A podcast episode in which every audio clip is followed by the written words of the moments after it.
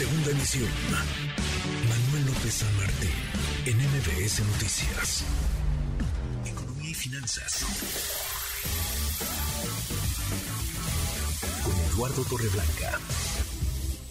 Lalo, qué gusto, qué gusto saludarte, ¿cómo te va? Igualmente, como siempre, me da mucho gusto poder saludarte, Manuel, y poder saludar al público que nos escucha. Buenas tardes. Muy buenas tardes, tocas hoy, Lalo, un tema eh, clave, un tema importantísimo en el contexto global, por supuesto. La invasión rusa a Ucrania generó mucho ruido en ese sector particular, el de los granos, pero eh, vaya, con la inflación como han dado, con la carestía de alimentos como se percibe en algunos frentes, es relevante que nos platiques la posición que juega México, el rol que tiene nuestro país como importador, como gran importador de, granos, Lalo.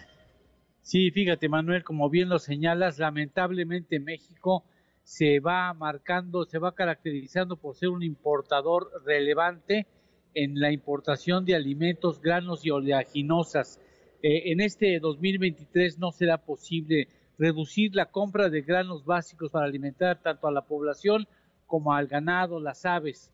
En el 2022 importamos 38 millones de toneladas, 38 millones de toneladas a un costo de 21 mil millones de dólares, números cerrados según los proporciona el Grupo Consultor de Mercados Agrícolas. Y en este 2023 las importaciones serían al menos de 40 mil millones de dólares, es decir, eh, perdón, de 40 mil millones de toneladas. 40 millones de toneladas sería lo que tendríamos que importar según las estimaciones iniciales. Importamos maíz, imagínate, un país que fue hecho de maíz, que nació a partir del maíz, es el principal, segundo principal importador de este grano. Importamos maíz a un ritmo que nos ubica como el segundo importador. La soya, en soya estamos el tercer importador mundial. En el trigo estamos en la décima cuarta posición estamos pagando en algunos casos el producto 40% más caro de lo que eh, tuvimos que comprarlo el año pasado.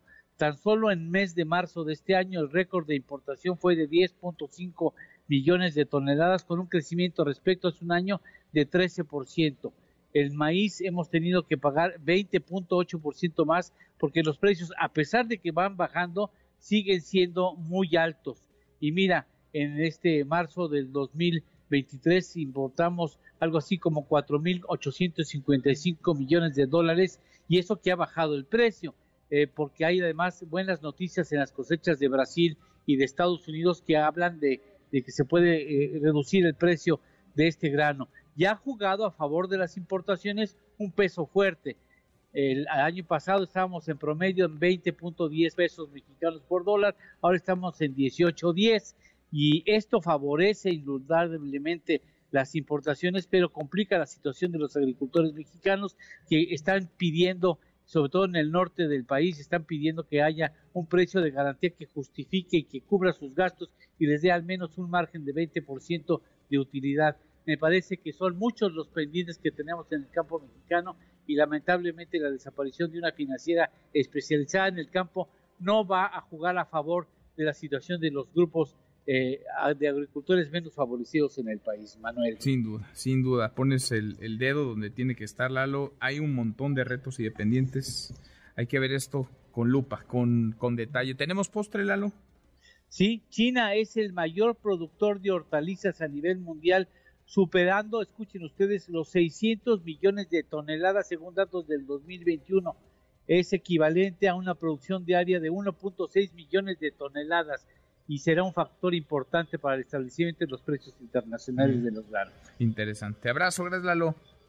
Gracias Manuel, gusto en saludarte, buenas tardes y buen provecho. Muy buenas tardes, es Eduardo Torreblanca. Redes sociales para que siga en contacto: Twitter, Facebook y TikTok. M. López San Martín.